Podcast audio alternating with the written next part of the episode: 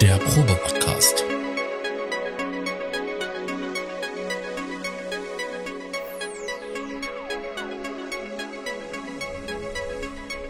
Ein Podcast beim gemütlichen Talk im Proberaum.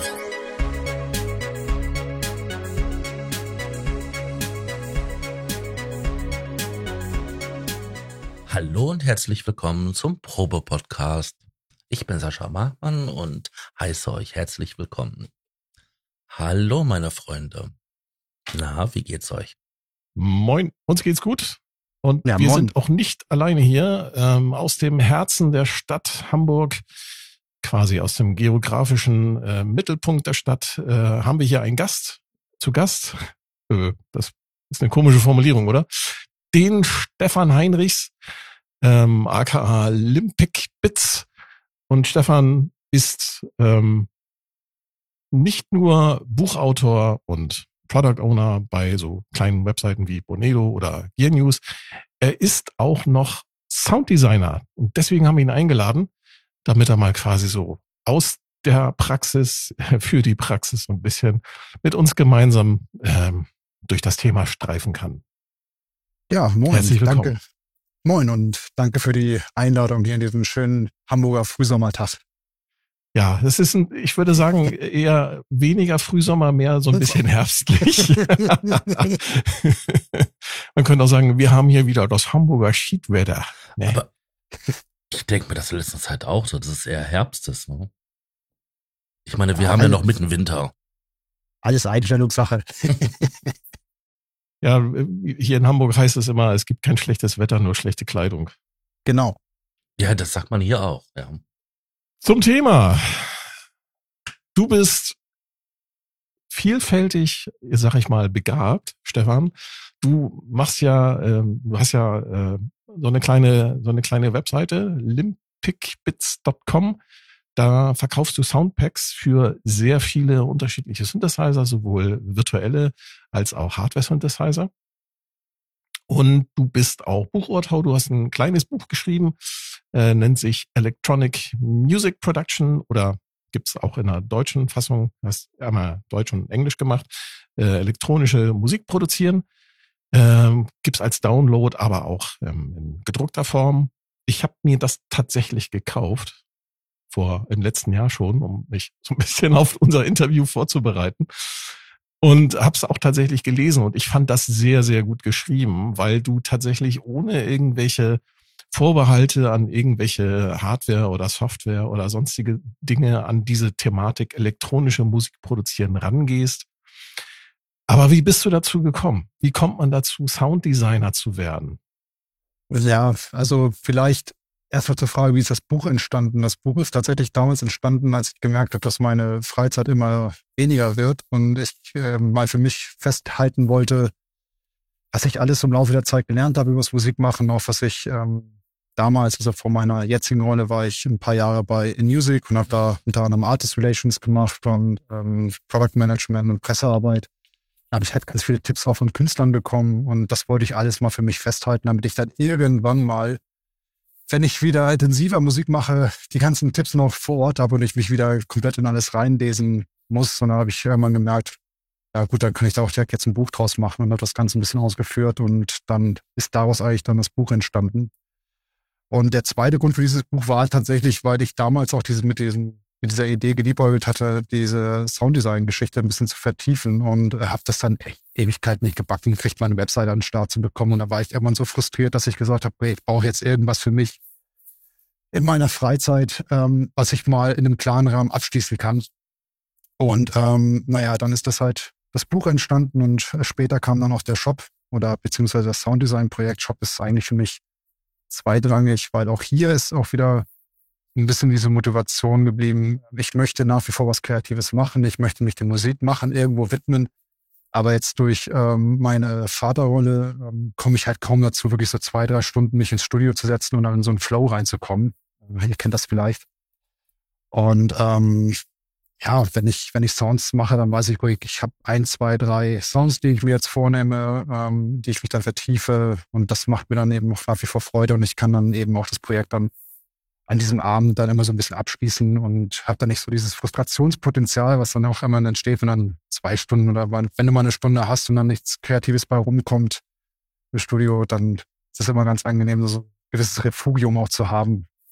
Du, du bist da aber auch wirklich, ähm, muss ich sagen, sehr mit, ich sag mal, mit Kontinuität an der Sache dran. Ne? Also das ist jetzt nicht so, dass du das jetzt nur jetzt so ein halbes Jahr lang machst und dann äh, da nichts mehr produzierst. Von dir kommen auch regelmäßig auf YouTube, du hast auch einen YouTube-Kanal, kommen dann auch entsprechend aufbereitete Videos dazu. Und die sehen auch immer sehr schick aus und vor allem es klingt auch immer super, was du da sozusagen äh, Sounddesigns, wenn ich das mal so sagen darf. Und äh, was ich halt äh, bewundere, ist, dass halt mit welcher Regelmäßigkeit du da auch wirklich dann die Sachen immer wieder raushaust. Ne? Du hast jetzt vor kurzem für den UHE Diva hast du ein ja. Soundpack gemacht. Ähm, das muss ich erstmal selber recherchieren. Was, haben, was hast du davor gemacht? Dafür hast du, davor hast du für den Waldorf M ein Soundpack gemacht und das ist bei dir wirklich mit, mit der allerschönsten Regelmäßigkeit. Hast du deinen Arbeitsauf, ah, dein, dein Arbeitsablauf, sag ich schon, dein, dein, dein, dein Alltag so durchorganisiert, dass du da auch immer wieder Zeit dafür hast, um das Projekt, die Projekte weiter zu verfolgen? Oder wie hast du dich organisiert? Nee, muss ich tatsächlich. Also ich habe ähm, sehr lange. Momentan geht's aufgrund der Familiensituation nicht mehr ganz so einfach, aber es ist so, ich äh, stehe da morgens um vier Uhr auf und äh, mache dann die ersten drei Stunden nichts anderes oder die ersten zwei Stunden nichts anderes, um mich dann um Sounddesign-Projekte, Videoschnitt etc. zu kümmern. Und dann äh, habe ich ja auf meinen Tagesjob, der natürlich auch super wichtig ist und viel Zeit in Anspruch nimmt. Und dann äh, ist Familie natürlich auch noch da und das muss alles unter einen Hut gebracht werden. Und irgendwann muss man natürlich Abstriche machen und da ähm, hilft es dann in solchen, für solche Zeiten auch Videos vorzuproduzieren auch. Also ich habe jetzt auch beispielsweise sechs, immer sechs, sieben Videos auf Halde, falls irgendwas Unvorhergesehenes passiert. Da kann man sich dann am Wochenende einmal hinsetzen, dreht mhm. dann ein paar mhm. Videos am Stück. Und das macht man. Und das andere ist eben, das ist auch über eine gewisse Zeit auch entstanden. Also ähm, das Wild of M Soundtrack beispielsweise, da habe ich äh, sieben Monate insgesamt dann gearbeitet. Also es ist nicht so wie andere Sounddesigner, die das dann ähm, hauptberuflich machen, die von morgens bis abends sich dann diesem einen Projekt widmen können. Ich muss das dann halt stückeln. Und Software hatte, ähm, ursprünglich hatte ich gar nicht vor, für Softwareprodukte oder für Software-Synthesizer-Produkte rauszubringen. Ähm, großer Aspekt ist auch dieses Piraterie-Thema. Ähm, und zum anderen auch meine Liebe zur Hardware, wobei ich ähm, beides klingt toll und beides mit beiden Filmen super Ergebnisse erzielen. Aber ich habe dann noch gemerkt, so gut, wenn es ähm, dann darum geht, mobiler zu sein, ist Software einfach praktischer, weil Hardware muss ich immer die ganze, das ganze Geraffel mitnehmen, Tastatur, Synthesizer und das geht halt nicht immer. Es sei denn, die Dinger, die jetzt beim Sonicware Liven haben, ähm, eigenes Batteriefach, da kann man das natürlich ein bisschen einfacher und ortsunabhängiger machen. Also ich finde dann so ganz pragmatische Aspekte, die dazu führen, worauf dann die Wahl fällt. Und ähm, ja, also die, die, den Output, Gott, ich weiß nicht, ob es jetzt viel ist. Ich gucke mir, guck mir an, was andere Leute machen und da sage ich mir auch schon Respekt. Ähm, das ist ja echt, ähm, mir haut der einen Titel nach dem anderen raus. Das war aber auch nie so mein Anspruch. Also ich habe mir mal für mich das vorgenommen. Das sind dann aber auch manchmal Teams, ne? Äh, also ja. auch gibt's auch äh, auf YouTube gibt's halt, gibt's halt die äh, hier so zum Beispiel LFO Store gibt's ja, ja. auch ne, die Sounddesigner und da habe ich mal geguckt, ein bisschen recherchiert und die sind halt, das sind halt drei oder vier Leute, die das machen. Ne? Also da können sie natürlich dann noch einen höheren Output produzieren, das ist klar. Und ich äh, weiß halt selber, dass es halt immer eine Herausforderung ist, da für sich, zumindest für sich selber da so die Sounddesign zu machen. Aber ja. es ja, vor, vor allen Dingen auch, ähm, also klar, ich, ich schätze auch, was die, was die anderen Kollegen machen, das ist auch richtig, richtig cooles Zeug und, und ähm, guck, guck das, beobachte das auch immer mit Begeisterung, dann auch, was dann auch rauskommt, auch teilweise von der Umsetzung. Für mich selber, ich habe halt ähm, drei Dinge vereinen wollen. Das eine ist auch dann die Liebe zum Sounddesign. Ich habe seitdem ich vor, vor über 25 Jahren meinen ersten Synthi hatte, habe ich mich irgendwie immer auch wie soll ich sagen, meine, meine musikalische Unfähigkeit mit Sounddesign zu kompensieren versucht, um das mal so vielleicht zu formulieren. das heißt, das tun wir doch, das tun wir doch alle. Kenne ich. Also was ich spielerisch nicht hinkriege, das versuche ich dann zumindest mit Soundcollagen und mit, mit Soundmalerei dann irgendwie auszugleichen. Und ähm, ich habe natürlich auch schon mal darüber nachgedacht, so zu, in, in die Zukunft rückblickend, ob ich das mal ein bisschen vergrößere, höher skaliere, aber das ist für mich einfach ähm, administrativ auch gar nicht leistbar, das jetzt mhm. höher zu skalieren. Und ich bin auch, ähm, so wie es jetzt ist, eigentlich ganz glücklich damit. Ich, ich schaffe, wie gesagt, ich schaffe mir dieses Refugium. Und das andere ist auch, ähm, also ich finde, so ein, so ein wichtiger Aspekt beim Sounddesign ist auch, dass man so eine eigene, so ein eigenes Sound, Branding, Sound, ne? genau, genau, auch irgendwie ja. aus, ausbaut, so, sofern das heutzutage noch möglich ist. Ich meine, durch Internet, eigentlich ist alles schon mal in irgendeiner Form perfekt gesagt worden, ne? aber das ist, ähm, und letzten Endes ist ja jedes Soundpack auch immer so eine, so eine Geschmacksmischung von dem jeweiligen Sounddesigner. Also was ich zum Beispiel niemals oder nicht vorhatte, ich will jetzt das nicht grundsätzlich ausschließen, aber was ich zum Beispiel nicht könnte, ist ein Soundpack für Rock oder Fusion oder sowas äh, in dieser Richtung zu machen, weil ich da einfach zu wenig emotionale Berührungspunkte habe. Also das, das, ähm, ich muss mit dem Soundpack wirklich zufrieden sein und äh, das kann ich nur dann, wenn ich selber da völlig dahinter stehe. Also nicht jetzt. Würdest ähm, du so ein Soundpack für 80er Jahre Mucke machen?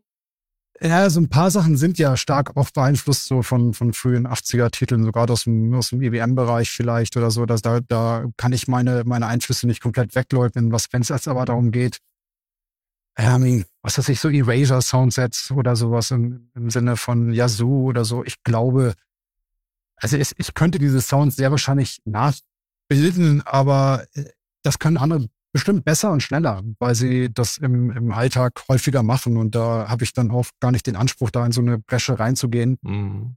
ähm, weil ich nicht, ähm, ich, ich setze halt lieber auf, auf eine gewisse Anzahl an Presets ähm, und die dann auch für bestimmte Stilrichtungen, die ich, wo ich sie sehe, zu optimieren, statt dann so ein ja, allumfassendes Pack zu machen oder ähm, ein Pack in der Richtung zu machen, dass es vielleicht wirtschaftlich betriebswirtschaftlich sinnvoller ist, ähm, als das, was ich mitunter vielleicht mache mit irgendwelchen ja. nerdigen Ambient oder IDM-Geschichten. Aber ich glaube, du möchtest auch die, die, ich sag mal so, die Eigenschaften von dem Instrument, ob das nun Software oder Hardware ist, ja jetzt mal dahingestellt, aber ich glaube, dass du da auch, zumindest ist mein Eindruck, was ich so beobachtet habe, dass du das quasi so auch so ein bisschen herausarbeitest, noch nach herausstellst mit deinen Presets. Wenn ich da zum Beispiel an, dein, an, deine, äh, an deine großartigen Soundpacks für den Mega FM von Twisted Electrons denke, da, du hast ja, da hast du diesen, diesen schmutzigen äh, digitalen Charakter von den, von dem Synthesizer, also wirklich toll herausgearbeitet in deinen. Ja. Ja, also da muss ich, da muss ich gerade einhaken. Also erstmal danke für die Blumen, aber da ist es eher andersrum, den Schmutz da auszuarbeiten. Das ist, fast, ist fast unmöglich. Also ich, ich liebe Man kann den. das aber den, auch betonen, ne? Und du nutzt das halt ja. kreativ. Das also das war tatsächlich cool. gar nicht so meine Intention. Also ich muss, ich muss, ähm, also bei den Mega FM, das war, das war so ein ganz spezieller Fall. Also ich habe am Anfang habe ich das Teil echt nicht gemocht, als ich dann durch die Werkspresets gegangen bin und alles. Und daneben habe ich mal mein, so eine Handvoll Routinen ausprobiert und bin dann sehr schnell äh, bei den Dub-Chords, die ich so gerade auch von frühen ähm, oder Mitte 90er Produktionen ähm, Bereich Rhythm and Sound, Basic Channel und sowas eben auch echt geliebt habe und mich immer gefragt habe, wie kriegen sie das hin? Wie kriegen sie diesen Schmutz hin? Wie kriegen sie dieses Metallische mit hin? Und habe das natürlich auf etlichen Synthesizer in allen möglichen Iterationen ausprobiert. Und dann hatte ich den Mega FM da und ähm, musste da, also war deutlich schneller, weil der einfach alles schon mitgeliefert hat, was mir da bei anderen viel zu clean Synthesizern einfach gefehlt hat. Und seitdem ähm, hatte ich den WFM auch total ins Herz geschlossen. Also auf, aufgrund seiner Unzulänglichkeiten eigentlich, mhm. weil ich glaube, dass ganz viele Leute den überhaupt nicht mögen, weil er eben so, so gritty, so verrauscht ist. Aber das ist, ähm, ich habe dann lieber einen, einen die mit möglichst viel Charakter, als jetzt die 20. Version eines, eines SH101 oder, oder von so einem Juno. Aber das, ja. Womit wir auch schon beim Thema sind. Roland hat gestern vorgestellt, Roland SH4D, eine neue, ja, was ist es nun? Ist das ein Synthesizer? Die Meinungen gehen auseinander. Ist es ein Synthesizer oder eine Groovebox? Es ist halt ein ähm, multitemporaler Synthesizer mit vier Spuren Synthesizer, eine Drumspur, die halt ähm, mit einem eingebauten Sequencer befeuert werden können. Und man findet als Oszil man findet verschiedene Oszillatormodelle. Also ein der Synthesizer hat quasi vier Oszillatoren. jeder Os und ein Oszillator kann halt ein unterschiedliches ähm, ja, Synthesemodell repräsentieren, wenn ich das Konzept richtig verstanden habe. Und man kann halt die unterschiedlichen Oszillatormodelle dann miteinander mischen. Was sagst du dazu? Das ist, ist das wieder so ein alter Roland äh, macht einen Aufguss seiner Klassiker in digitaler Form? Wie würdest Oder, du das Gerät bewerten? Also ich muss, ich muss eines dazu sagen, ich hab's, ich hab's, ich kenne so ein bisschen, ich habe auch Bilder gesehen und die, die ersten Sachen, ich habe allerdings auch nur zwei Sound-Demos bislang gehört. Ähm, also ich, also grundsätzlich muss ich immer sagen, ich freue mich über jeden Synthesizer, der da rauskommt. Also das ist, ähm, weil in der Regel ist es immer eine Bereicherung und am Ende des Tages entscheidet der Markt, ob so das viele Produkt Grooveboxen gibt's nicht. ja nicht, ne? Also Drumcomputer, Groovebox, da kommen ja nicht so viele auf den Markt. Da ja, man eher. Ja. Das ist, das ist auch ein guter Andere. Punkt, wobei ich das noch gar nicht so zentral finde, ob der jetzt Drums mitbringt oder nicht, weil es da mittlerweile so viele gute Kleinstlösungen auch gibt, die man sich daneben stellt im Zweifelsfall. Also das ähm, wäre für mich jetzt noch gar nicht so entscheidend. Ich finde es immer spannender, ob das Gerät jetzt in einer bestimmten, einem bestimmten Bereich sehr viel Charakter mitbringt oder meinetwegen richtig geilen Workflow an den Tag legt oder was auch immer. Und ähm, also vielleicht bin ich da auch ein bisschen langweilig, aber ich denke über sowas immer, ist doch cool, mehr Zeug zum Probieren und wenn es einem nicht passt, dann gefällt es vielleicht demnächst. Genau, genau, oder man lässt ja, es halt stehen. Also, ja, gibt eben. Ja also, reichlich Auswahl mittlerweile, ne? Das ist ja, ja Wahnsinn. Also wenn ich überlege, wie wir damals angefangen hatten, ne? also oder ich jetzt damals angefangen hatte äh, mit dem A1X, da hattest du damals noch die P8000, die, das, den Z1 und vielleicht ein paar Klaviers, aber das und ähm, ja quasi MIDI vielleicht noch und Virus natürlich. Aber ähm, ich meine, wenn du heute den Markt anguckst, da ist ja wirklich für alles da entsprechendes Gegenstück und auch die ganzen tollen Boutique-Konzepte. Ich meine, Roland, ähm, Roland hat sich für den digitalen Weg irgendwann entschieden.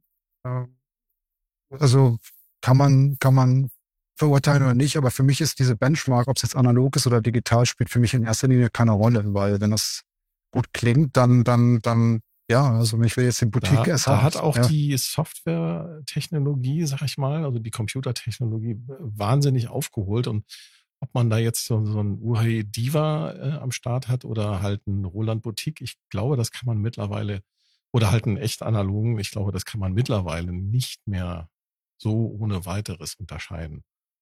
Ja, also ich, ich wie gesagt, ich habe da auch nicht ähm, das die Weisheit mit Löffeln gefressen, aber für mich in dem Moment wenn Ringmodulation mit ins Spiel kommt, ähm, starke Hat er auch. Resonanzwerte. Nee, aber ich meine jetzt, dass, dass man, das sind also die Punkte oder auch gerade mit Sättigungsstufen, das ist so eine Sache, wo ich nach wie vor bei Software noch nicht so hundertprozentig überzeugt bin.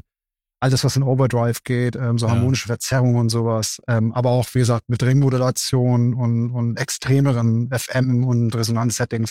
Aber auch da ist natürlich die Frage, heiß fährst du den Prozessor dann an, was kann die Software abbilden? Und im Endeffekt auch, wie wahrscheinlich ist das, dass du das im Alltag so in diese Extreme auch nutzt? Na, das ist dann, dann, dann regen sich die Leute auf, dass du äh, bei der Note C8 dann irgendwann das Aliasing hörst und dann denke ich mir sehr, wie oft spielt ihr das denn bei euch in euren Tracks jetzt eigentlich? Ne? Also, das war ein bisschen müßige Diskussion.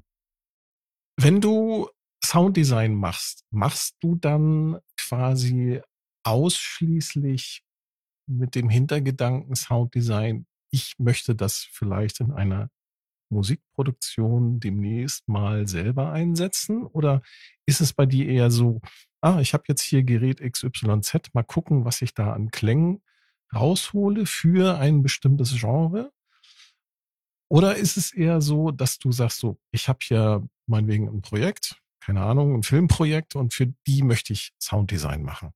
Wie sieht das bei dir aus? Also bis aufs Letzte ist es eigentlich eher eine, eine Mischung aus verschiedenen Aspekten. Das eine ist natürlich, ja, ich, ähm, produziere die Sounds so, wie ich sie selber auch in der Musik einsetzen würde. Oder ähm, ich habe gesagt, momentan komme ich kaum noch dazu, weil ich, ähm, was ich nicht probiere, sind solche Show-Offs, wie man sie äh, bei Synthesizern gerne hat, wenn die im Laden stehen, die dann wahnsinnig spektakulär klingen, die aber musikalisch kaum noch einsetzbar sind. Das ist eine Sache, die ich nicht mache, weil ich schon versuche auch Packs anzubieten, die auch im musikalischen Kontext funktionieren. Das andere ist, ähm, dass es auch Auftragsarbeiten äh, gibt, ähm, wie jetzt zum Beispiel Zusammenarbeit mit Meyer für den MD900, wo ich dann ähm, Ja, wo ich dann aber auch sage von vornherein, das sind die Sounds, die ich anbieten kann. Das ist dem die Richtung, habt ihr da Lust drauf? Und wenn es dann zusammen, wenn es dann zu, ja, zur Zusammenarbeit kommt, dann freue ich mich natürlich, weil ich dann auch das umsetzen kann, was ich halt mhm. auch einigermaßen kann und auch für sinnvoll achte. Ich weiß, dass, dass die, dass die ähm, Packs auch immer wieder in, von, von Leuten gekauft werden, die auch im Bereich Scoring unterwegs sind. Also dafür wird sich das sicherlich auch ähm, eignen, eben aufgrund der Ambient-Nähe sicherlich auch. Aber ich bin in dem Bereich zu wenig bewandert, als dass ich mir jetzt anmaßen würde zu sagen, ja, das ist ähm, perfekt dafür. Also ja, du machst also kein Sounddesign sozusagen für, für irgendwelche Film, was auch immer, Videogeschichten, sondern das ist nee. tatsächlich eher Musik, genau. Wie du schon beschrieben hast. Also super spannendes Feld. Würde ich, würde ich ja, immer gerne mal ausprobieren, aber da bin ich. Sounddesigner ähm, bei Star Wars. Ja, voll cool. voll cool. ja, und auch bei Godzilla hatte ich mal. Oh, ich bin dein Vater. Ja, ich, ich hatte da eine Dokumentation über das Sounddesign von Godzilla, von diesem neuen Godzilla Remake gesehen und da hatten die wohl Fledermäuse mit 192 Kilohertz aufgenommen und das dann Nein. runter runter formatiert, damit es in den hörbaren Bereich geht und dann kamen dann ja. ganz abgefahrene Sounds und das, da geht mir das Herz auf, wenn ich sowas höre. Ne? Also ja, vielleicht, ich hoffe, ich kriege das jetzt richtig zusammen, ne? nicht, dass ihr danach äh, anschreiben oder Briefe, E-Mails bekommt. Äh, was, was sammelt der da? Aber ich, also grundsätzlich fand ich das, also finde ich sowas auch ja, total fast, spannend. Ist, also Sounddesign für Filme, also gerade hier Sounds und nicht für, für Musik äh, äh in Filmen, sondern tatsächlich äh, für für, für hier, keine Ahnung, eine Laserpistole oder Fußtritte oder irgendwie sowas oder ein Monster oder irgendwie sowas zu vertonen. Das ist extrem interessant. Ich habe mich damit auch mal eine Weile beschäftigt. Na cool. Ja. Da, Im Star Wars, Star Trek Umfeld gibt es ja viel, viele Dokumentationen, was die da teilweise eingesetzt haben. Das ist total abgefahren. Die haben bei Star Trek zum Beispiel mal für eine, für Next Generation so organische Geräusche gebraucht weil die Parasiten am Raumschiff leben hatten, der sich von der Energie ernährt hat. Und was haben sie gemacht? So einen Tonassistenten eine dicke, fette Pizza gegeben und haben damit ein Stethoskopmikrofon die Magengeräusche aufgenommen. Boah. Ja, ja genau sowas. Das ist einfach abgefahren, ja. Finde ich, finde ich total spannend, auch was jetzt ähm, Richard Divine beispielsweise auch macht, dann mit Unterwasseraufnahmen ja. und sowas. Also das ist, ähm, das ist nochmal ein ganz anderes Level und auch ähm, viel mit Field Recording. Hatte ich mir eigentlich für dieses Jahr tatsächlich mal vorgenommen, ein bisschen in dem Bereich wieder zu experimentieren. Mal gucken, ob das äh, zeitlich hoffentlich drin ist. Finde ich, finde ich extrem spannend. Was mich mal interessieren würde ist, ich meine, du hast da ja bei den ganzen Preset-Packs so ein ganzes Sammelsorium an Geräte. Hast du die noch alle? Nee. Also nee. du, Du kaufst, also, du kaufst dir die Geräte, machst dann Soundpack damit? Es, ja, also gut. Teilweise, ähm, teilweise ist es genau so. Teilweise ist das so, dass ich ähm, die dann auch vom Hersteller zur Verfügung gestellt bekomme für, für dieses Projekt dann auch. Aber in der Regel ist das so, ich kriege die Krise, wenn hier zu viel rumsteht. Also das ist, ähm, ich, für meine Arbeitsweise ist das nicht gut, wenn ich zu viel elektronische Instrumente um mich herum habe. Ich muss das immer auf ein Mindestmaß runter beschränken. Ich war damals auch mal vor 20 Jahren eher Richtung Burg, Synthesizer Burg und alles und habe dann gemerkt, dass ich dann, dass ich mit der Menge für meinen kreativen Output nicht klarkomme. Das geht nicht gut zusammen. Und deswegen ist das dann, ähm, wenn mich ein Synthesizer während des Sounddesign-Prozess überzeugt, dann bleibt er auch da.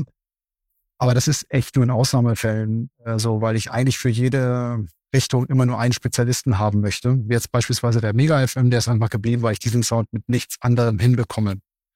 Wenn ich jetzt aber, ähm, also ich arbeite jetzt auch an einer Rev2 Soundbank, ähm, da denke ich mir, den Sound kann ich auch mit anderen Geräten hin, also ausreichend gut reproduzieren. Dafür brauche ich dieses nicht und das, dann wird er einfach wieder gehen, wenn das Projekt abgeschlossen ist. Oder ähm, eh, Jetzt im, im Beispiel vom Opsix, ähm, den ich auch total gut finde, aber da das Gefühl habe, ich muss noch, also ich möchte gerne noch ein zweites Pack machen, weil ich da gefühlt noch nicht alles gesagt habe. So, das ist auch mal so ein, so ein Benchmark für mich.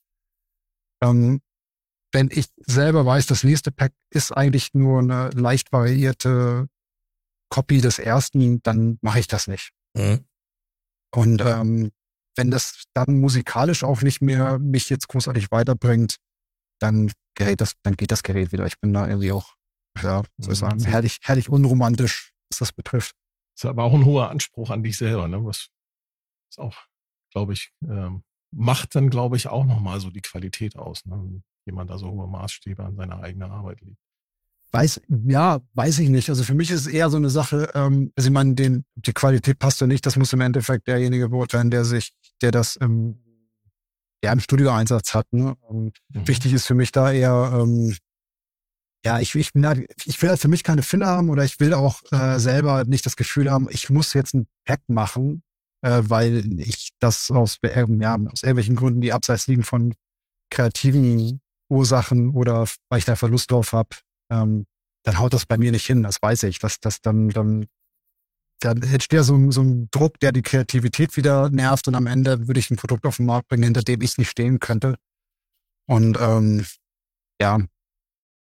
Wie, wie ist denn da deine Arbeitsweise oder deine Herangehensweise? Hast du immer mehrere Geräte quasi, an denen du dann parallel sozusagen, zu unterschiedlichen Zeiten natürlich, aber an denen du dann quasi arbeitest? um Sounds zu kreieren? Oder ähm, ist das eher so, es kommt ein Gerät, dann wird das fertig gemacht und dann kommt das nächste Gerät? Weil du sagtest vorhin, Waldorf M zum Beispiel war sieben Monate bei dir.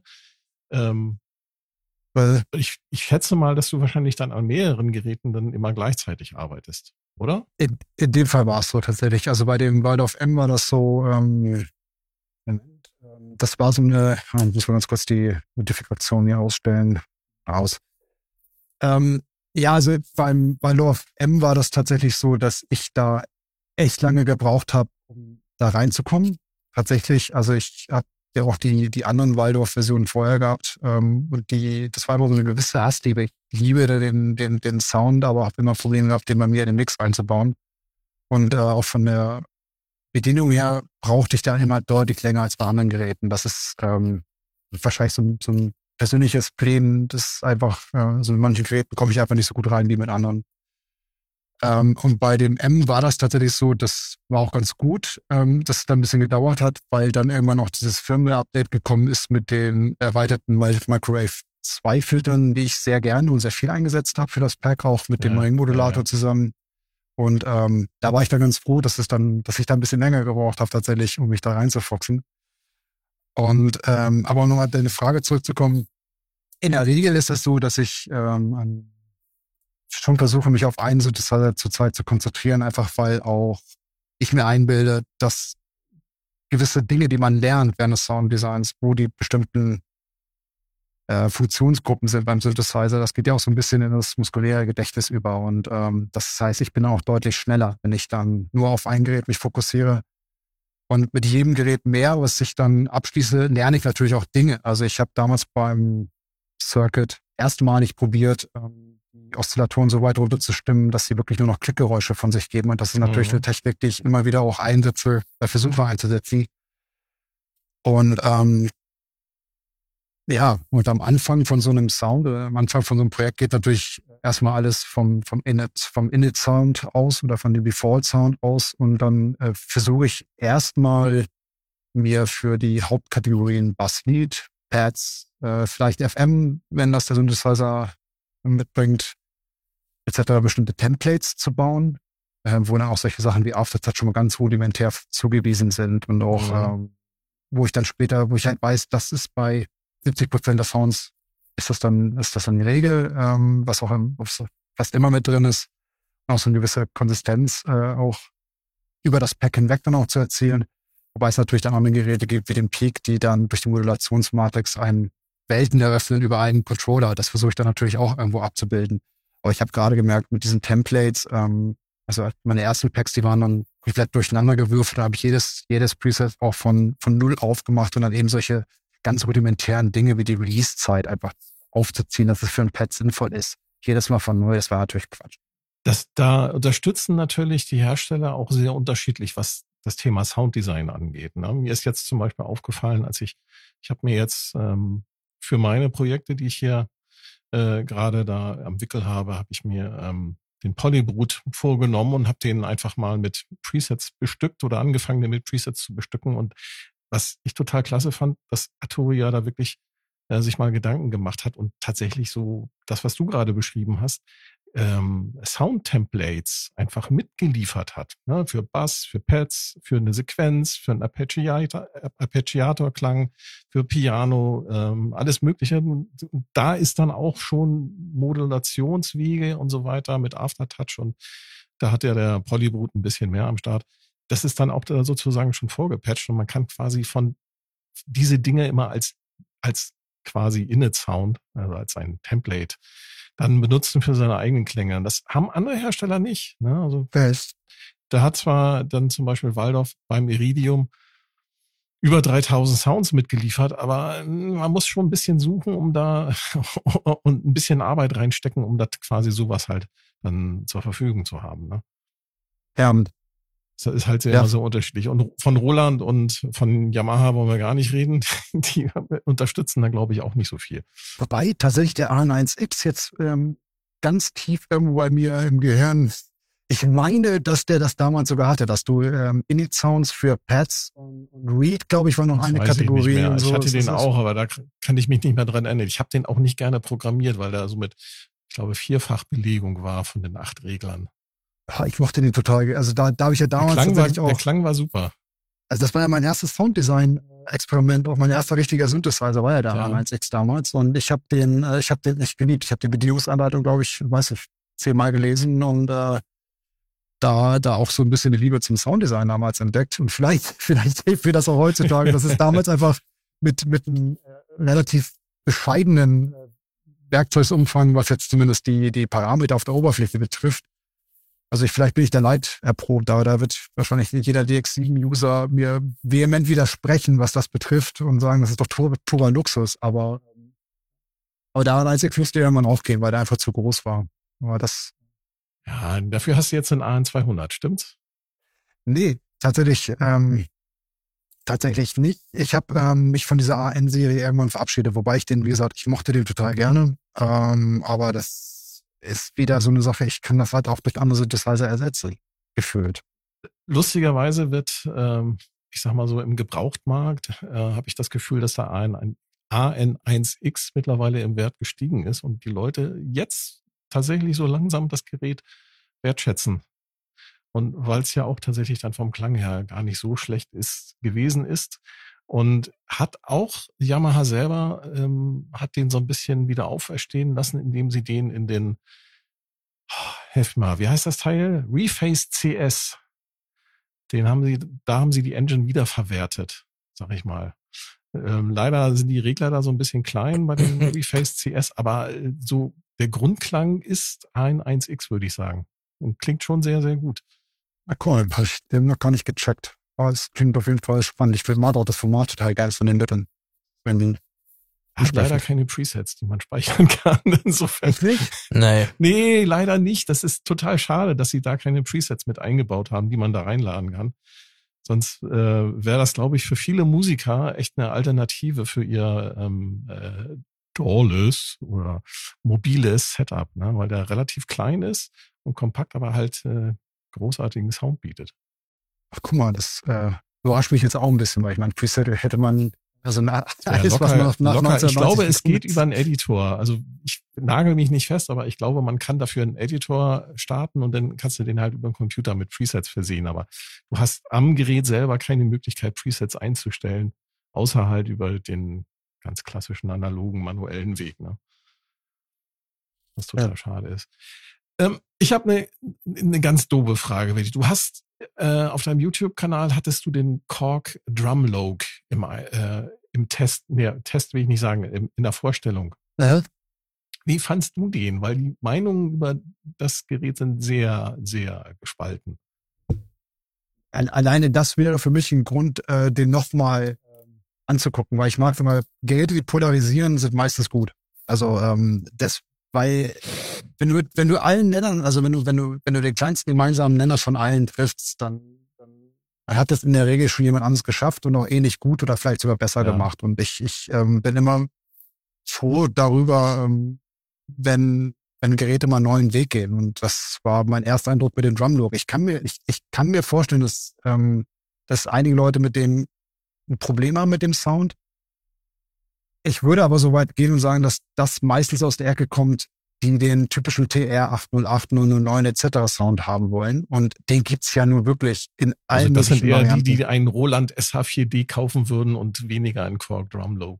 Ja, wenn, wenn der in diese Richtung geht, weiß ich, ja, wahrscheinlich. Oder eben. Ja, der hat diesen typischen, also ich glaube, das mögen viele Leute vielleicht nicht hören, wenn ich das sage, aber ich finde, dass ich habe mir jetzt ein paar YouTube-Videos da gestern Abend noch reingezogen über das Gerät, auch mit Kopfhörern, also mit guten Kopfhörern. Und ich finde, der klingt sehr, ja, Roland, MC, was auch immer mäßig. Also sehr stereo, sehr hi-fi, sehr sauber. Klar, sie haben eine Distortion-Einheit drinne, aber das ist auch alles digital und ist halt ein Schönklinger, ne? Macht er aber sehr gut dafür. Und der, den, den Drumlogue, den habe ich auch hier. Äh, und wenn ich das so vergleiche, der klingt dann halt so ein bisschen, ja, spezieller, ne? Und das mag ich eigentlich. Ich mag diesen ja, Drumlogue-Sound. Total. Also das, ein schöner Kontrast. Also ich, ich habe damals, ähm, als ich das Gerät wieder zurückschicken äh, musste den Vertrieb, ähm, habe ich echt überlegt, ob ich mir den früher oder später mal zulege, einfach weil der eine interessante ähm, neue Nuance auch reinbringt, klanglich. Und ich finde den gerade auch für ähm, so ältere IBM Industrial Sachen finde ich das Ding mhm. sehr spannend. Oder ja. eben auch, ähm, ich finde, der hat auch so eine leichte Neigung Richtung 707. Also ähm, zumindest was die dieses dieses hölzerne in der Kick Aber nicht betrifft. NC 707, sondern wir reden über die TR 707. Korrekt. Das ist die ja. die das ältere äh, 90er Jahre? 80er, ne? 80er, sogar, ja. 80er Jahre Roland-Gerät. Also und, äh, ne, und damals hatte ich ja das Gerät bekommen, da war noch nicht mal die Erweiterung von dem äh, Sign Vibes ähm, Menschen drin. Ja. Und ich glaube, dass das ähnlich sein wird wie vielleicht mit den Minilogs, dass da in Zukunft ganz viele spannende Sachen noch rauskommen werden. Und ähm, Du, du hattest ja in dem Video von einem Drumlogue, hattest du ganz am Anfang so ein paar Presets abgespielt und ich habe bei dem ersten Sound, das war ja ein Factory Preset, habe ich echt gedacht so, wow, das, das ist so hier äh, Ken Ishii. klang genauso. Also vom, vom, ich sag mal jetzt vom Sounddesign, der klang das genauso, als ob das äh, ein, ein Track von 1996 von Ken Ishii sein könnte. Bitte, das fand ja. ich so geil. Das hat mich total geflasht. Deswegen habe ich mir das Ding tatsächlich dann ein paar Sachen verkauft und habe mir das Ding dann zugelegt. Und bin seitdem ja. bin ich da äh, am, am Forschen. Ähm, ja, und jetzt kommt Roland um die Ecke mit so einer Kiste. Ja, aber, aber wie gesagt, ne, also ähm, auch generell, also ich meine, ich mag den T8 und äh, T8 und 8 99 Sound auch total gerne. Also es, ähm, ich glaube, jeder, der Hat mit seine Daseinsberechtigung. Ne? Natürlich. Ne? Also, das, das, also jetzt unabhängig davon, was ich gut finde oder nicht, ne, aber ähm, äh, ich, ich finde, das, das, das fügt sich halt immer gut ein in den Mix und das ist auch cool. Aber ich, ich dafür gibt's halt etliche Alternativen mittlerweile in allen möglichen Farben und, und, und Formen. Und deswegen war ich gerade so froh, dass Kork diesen Weg nicht gegangen ist, weil mhm. ähm, ja, wie, wie soll ich sagen, ich, ich finde, die Welt braucht nicht so viele Klone, mehr. aber ja. originelle ja. Sachen gibt's nicht so viele. Deswegen finde ich so ein bisschen schade, dass das, dass das Internet oder zumindest die eine Hälfte vom Internet da so hart mit diesem Gerät ins Gericht geht. Und das ist ja auch ganz, äh, ganz unabhängig von der Nationalität. Also du findest das in, in englischen, in schwedischen, in deutschen Foren, äh, anderssprachige. Mehr kann ich nicht äh, ist das ja wirklich gespalten ne, bei diesem Gerät. Und das finde ich halt so das Erstaunliche, dass das so, polar, so polarisiert. Und ich glaube, dass Korg da tatsächlich, wie du schon sagst, alles richtig gemacht hat. Ja, und wenn man das mal weiter aufschlüsselt, dann ist es irgendwie auch, ähm, jetzt nicht, das nicht zu weit aufmachen, aber wenn ich mir so überlege, in den 80er, 90er Jahren kamen die auch mit allen möglichen Geräten aus, die unterschiedlicher nicht sein konnten. Und da war die Akzeptanz, da war halt der, der Maßstab, klingt das wie meine echte also klingt das wie, mein, wie ein echtes Drumset oder nicht? Oder, oder genau, das war damals der Maßstab. Aber Richtig. es war ja trotzdem eine riesige Bandbreite und ähm, da hatte ich gefühlt, na, ich war gut, ich bin jetzt, in den 80er Jahren war ich, äh, war ich nicht älter als 10 am Ende der, na, also ich bin ja Baujahr 80, insofern ist das jetzt ein bisschen doof, das retrospektiv so zu behaupten, aber gefühlt ist es so, dass damals die Toleranz, was das betrifft, ein bisschen bisschen mehr gegeben war. Und heutzutage ist das irgendwie so, alles ist dann anhand dieser 8 von 8, 9 und 9 Linie und alles, was da ein bisschen abweicht, ist dann halt immer gleich ganz furchtbar. Und ähm, da ist ja was, was ich eingangs schon mal meinte. Also ich, ich, ich werde den Teufel tun und mich da in solche Geschmacksdiskussionen verirren, weil wenn es mir nicht wenn es mir nicht gefällt, dann dann dann lasse ich es halt einfach ja. links liegen und wenn es wenn es ähm, oder probiere es mal aus oder wenn ich es cool finde, ist es auch gut. Aber ich würde da nie irgendwie ähm, großartig negative Kommentare abgeben. Ne? Also es, ich habe zwar meine meine Ansichten zu bestimmten Preisen und Geräten, ne, die auch bei mir in den Kommentaren teilweise selber, wenn ich da meine zwei, äh, meine Two Cents da abgebe zu, da durchscheinen lasse, aber in der Regel, ähm, also es gibt heutzutage wirklich genug Alternativen und ich glaube, da kann, da, da wird es auch der Diskussion mal ein bisschen gut tun, wenn man sich da einfach insgesamt mal ein bisschen entspannt.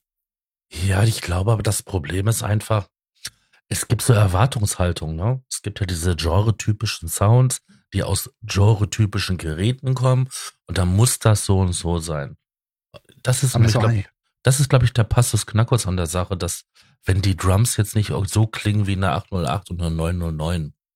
Ist das nicht eigentlich voll furchtbar? Also ja. ich, ich finde das ehrlich gesagt eher erschreckend, wenn die Leute da sagen, okay, das muss wie Genre X klingen, weil ähm, ich meine, früher hatten sie auch nichts anderes, sondern sind aus, aus Mangel an Alternativen diese Geräte in diese Genres reingekommen und ähm, später sagen sie, okay, das ist jetzt die, die, die Benchmark, die diese Geräte haben müssen. Und das, das, also ich sag mal so, ein guter Sounddesigner wird sicherlich auch aus einer Pappschachtel ein bisschen EQ und Kompressor eine geile Kick rauszaubern können. Also das, ähm, ja, also kann ich, kann ich nicht nachvollziehen. Also das ist so eine Diskussion, die finde ich immer sehr anstrengend. Ich finde es gerade dann auch unfair, wenn das äh, so ganz kleine Buden trifft, die jetzt mit einem eigenen Konzept um die Ecke kommen und das, die werden dann, bevor das Produkt überhaupt den Markt gesehen hat, komplett zerrissen von irgendwelchen doofen Kommentaren im Netz. Und äh, da kann ja nicht jeder so gut mit umgehen finde ich, weiß ich nicht, ich, ich finde, da gibt es schlimmere oder gibt es andere Sachen auf der Welt, wo man sich dann mehr engagieren sollte und könnte.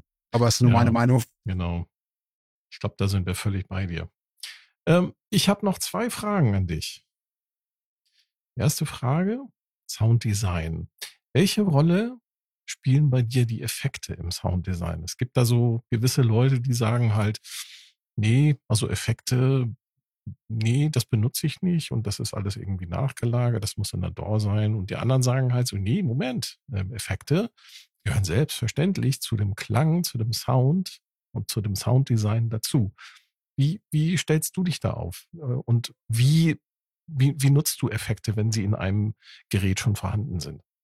Wenn die, wenn die gut sind, dann baue ich die mit ein, klar. Aber im Endeffekt, das ist ja eine Sache, wenn, es geht ja um die Nutzbarkeit. Und wenn, wenn, wenn der Sound mit den Effekten besser wird, ist es doch jetzt für mich ehrlich gesagt keine Rolle, ob ich die in der DAW danach hinzufüge oder vom so die selber.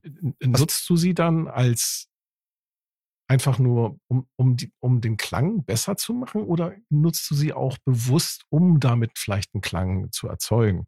Ja, mache ich auch. Also ähm, das, ja, das scheitert oftmals daran, dass die Hersteller natürlich ihre Effekte auf ähm, Sweet Spot ausrichten.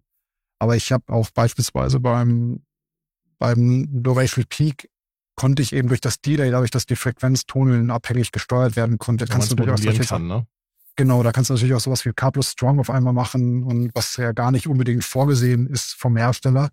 Oder dass, ähm, wenn jetzt die, der Dry-Wet-Regler, also der Mix-Regler beispielsweise über einen LFO zu steuern, dann kannst du natürlich auch mit dem Reverb schön, schön diesen Rumble-Effekt, der im Techno ganz gut kommt, ähm, über die Kick, also quasi dann einen Sidechain-Kick simulieren dadurch. Das geht auch ganz gut. Also man kann das definitiv machen, nur dann bewegt man sich schnell in so eine Sache, wo die Effekte sehr dominant werden und ähm, das würde ich nicht bankübergreifend machen. Das sind dann eher so, das sind so Sachen, wo ich dann wirklich in diesen Show-off-Bereich reingehe, ähm, weil die auch ganz schnell die Nutzbarkeit verlieren. Aber ähm, grundsätzlich ist es so, dass ich erstmal den Sound programmiere, und dann die Effekte on top setze, um das noch zu veredeln, weil ich ah, kenne die okay. Diskussion hm, und ich kenne, ja. weiß auch, dass es äh, Leute gibt, die die einfach kategorisch abschalten und die will ich irgendwo auch abholen, aber ich, ähm, wenn die Effekte gut sind, dann sind die für mich Teil des Sounds. Okay. Letzte Frage.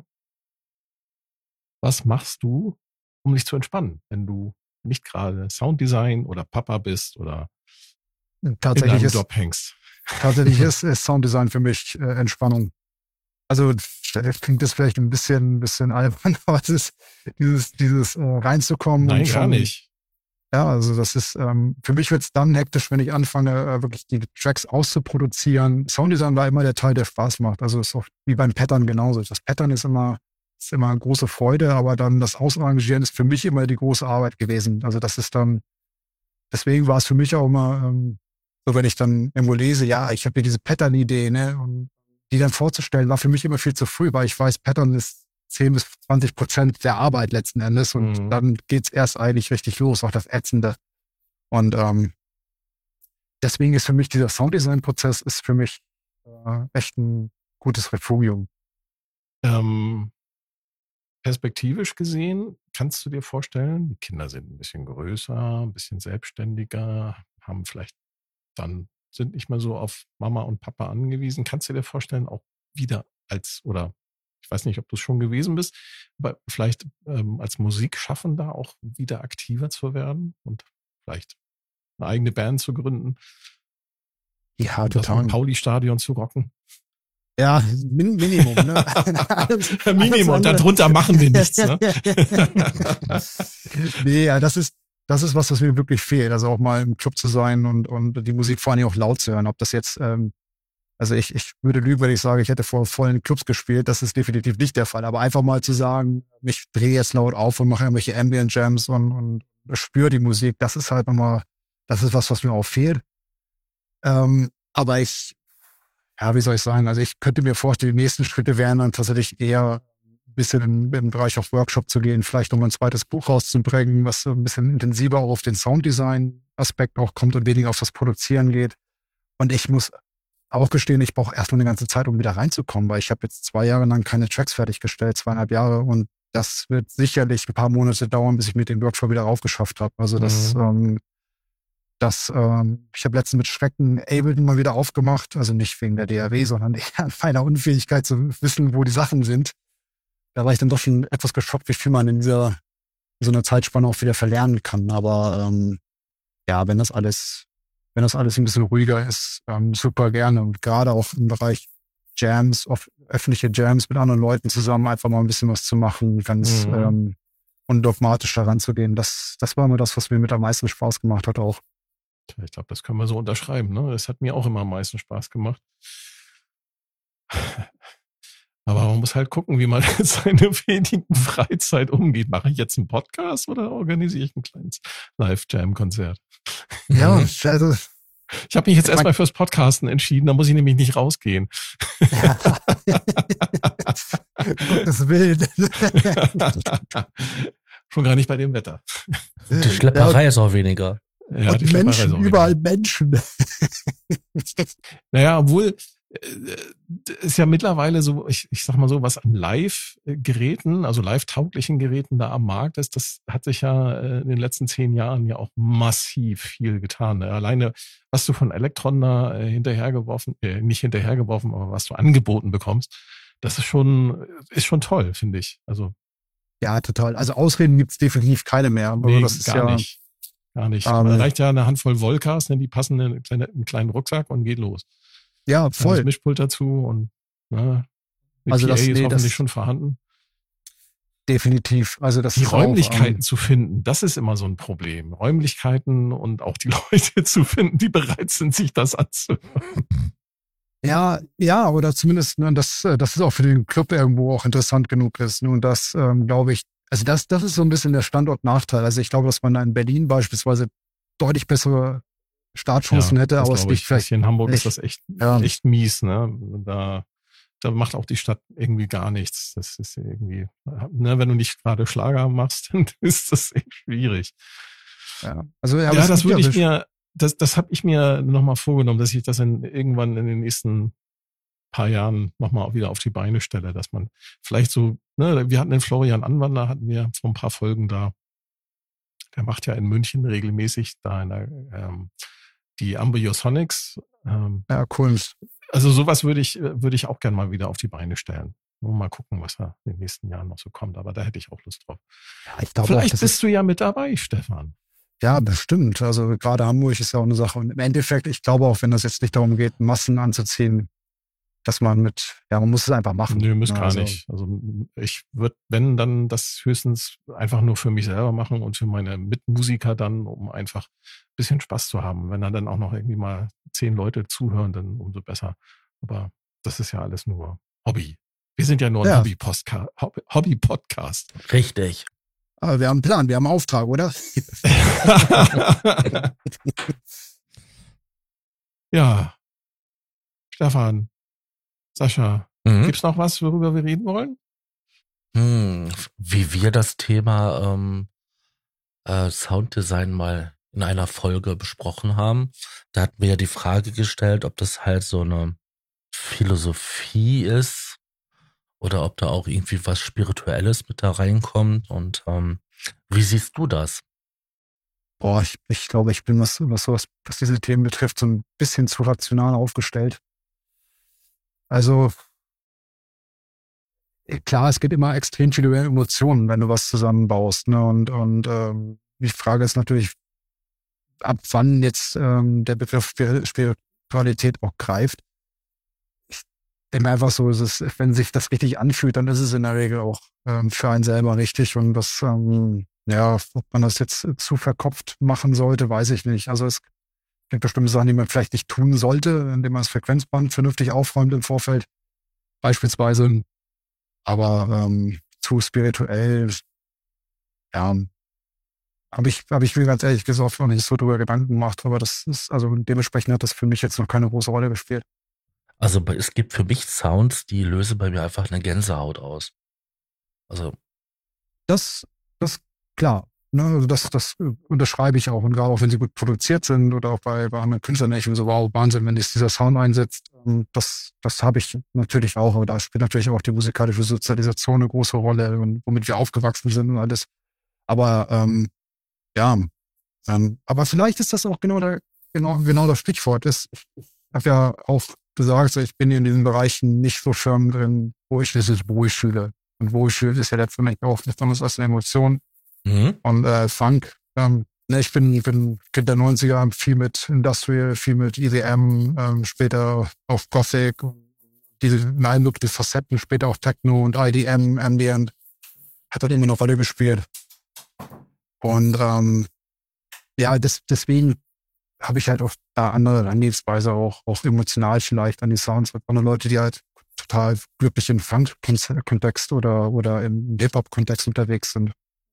Ja, ich, Ja, das, das verstehe ich gut, weil ich bin jetzt ähm, nur drei Jahre älter und ähm, ich kenne die gesamte Zeit auch. Ne? Also ich bin, wenn ich auf die Kirmes gegangen bin früher, dann hast du da auch überall hier äh, Eurythmics, ähm, Erasure, ähm, Yazoo und wie sie alle heißen gehört.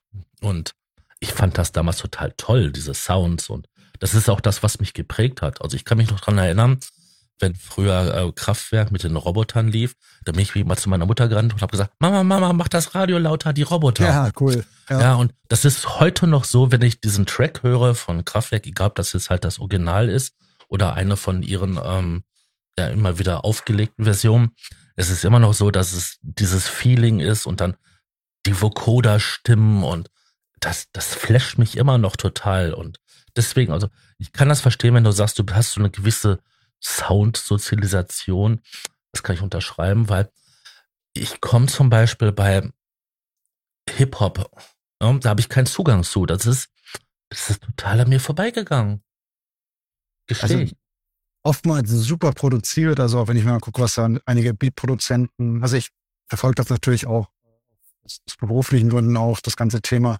Ich finde das total spannend. Also ich, ich ziehe da auch meinen Hut vor, was, was die da an Produktionsqualität auch an, wie gesagt, gerade diesen Beat-Producing-Bereich da an den Tag legen, da, da kann ich, da schlackern mir die Ohren, kann ich nicht Mhm. anders sagen, da kann ich nur von träumen. Also wüsste ich jetzt auch nicht, wie, wie ich das äh, selber umsetzen könnte. Da fehlt mir einfach dann das Know-how auch. Aber auch, auch, ich rede jetzt nicht nur von irgendwelchen Top-Producern, sondern auch gerade von solchen kleinen Bedroom-Studios, ähm, wo dann Jugendliche oder, oder junge Erwachsene dann Beats produzieren, die einfach, genau. die einfach kolossal gut sind. Also Mhm. Wahnsinn. Wahnsinnig cool. Aber ich, ich kann es halt, wie gesagt, ich kann es halt einfach nicht selber, weil mir da der, der, der Bezug auch so ein bisschen zu fehlt. Also mir ist, ähm, mir ist die Sache total vorbeigegangen und ähm, ich Mensch, stacker und ich habe mich schon darauf gefreut.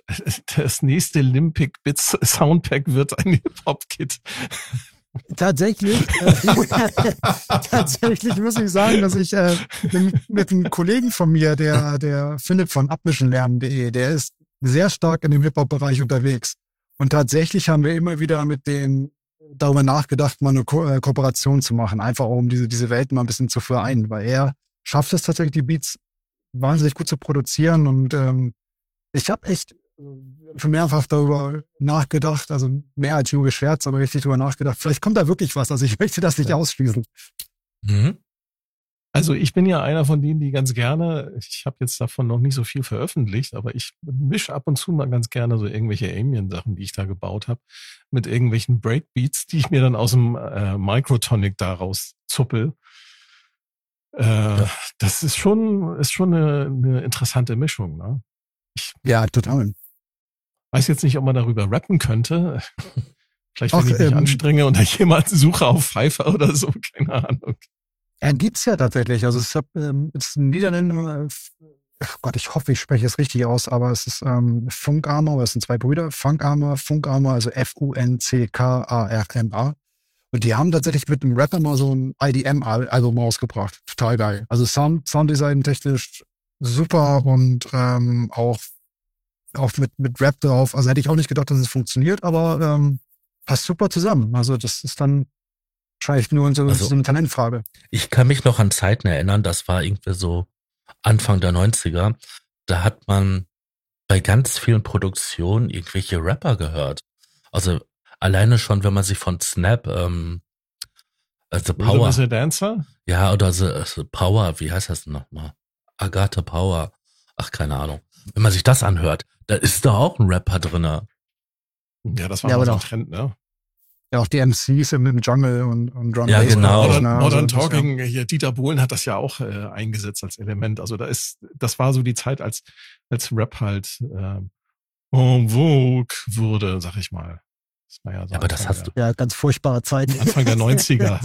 Was du gerade sagst mit Dieter Bohlen, da möchte ich sich lieber keine dran zurückerinnern, glaube ich. Aber das hast du doch wirklich aber damals total viel gehabt. Er ist ein genialer Musikproduzent. Er ist der, der erfolgreichste Musikproduzent in, Produzent in Deutschland. Ne? Ja, kommt man, an den kommt man nicht vorbei. Also, also das denkt ja. man immer nicht, wo der überall seine Finger drin hatte. Ja. Ja, das ist ein, ich glaube, wir könnten noch länger reden, mhm. aber die Zeit ist abgelaufen. Richtig. Wir wissen ja, dass du äh, äh, auch noch deinen Vaterpflichten jetzt nachkommen musst. Deswegen würde ich sagen, vielen, vielen Dank, Stefan. Es hat großen Spaß gemacht mit dir. Und schaltet auch beim nächsten Mal wieder ein, wenn es heißt. Der Probe-Podcast beim gemütlichen Talk aus dem Proberaum. Und tschüss. Tschüss. Tschüss. Der Probe-Podcast.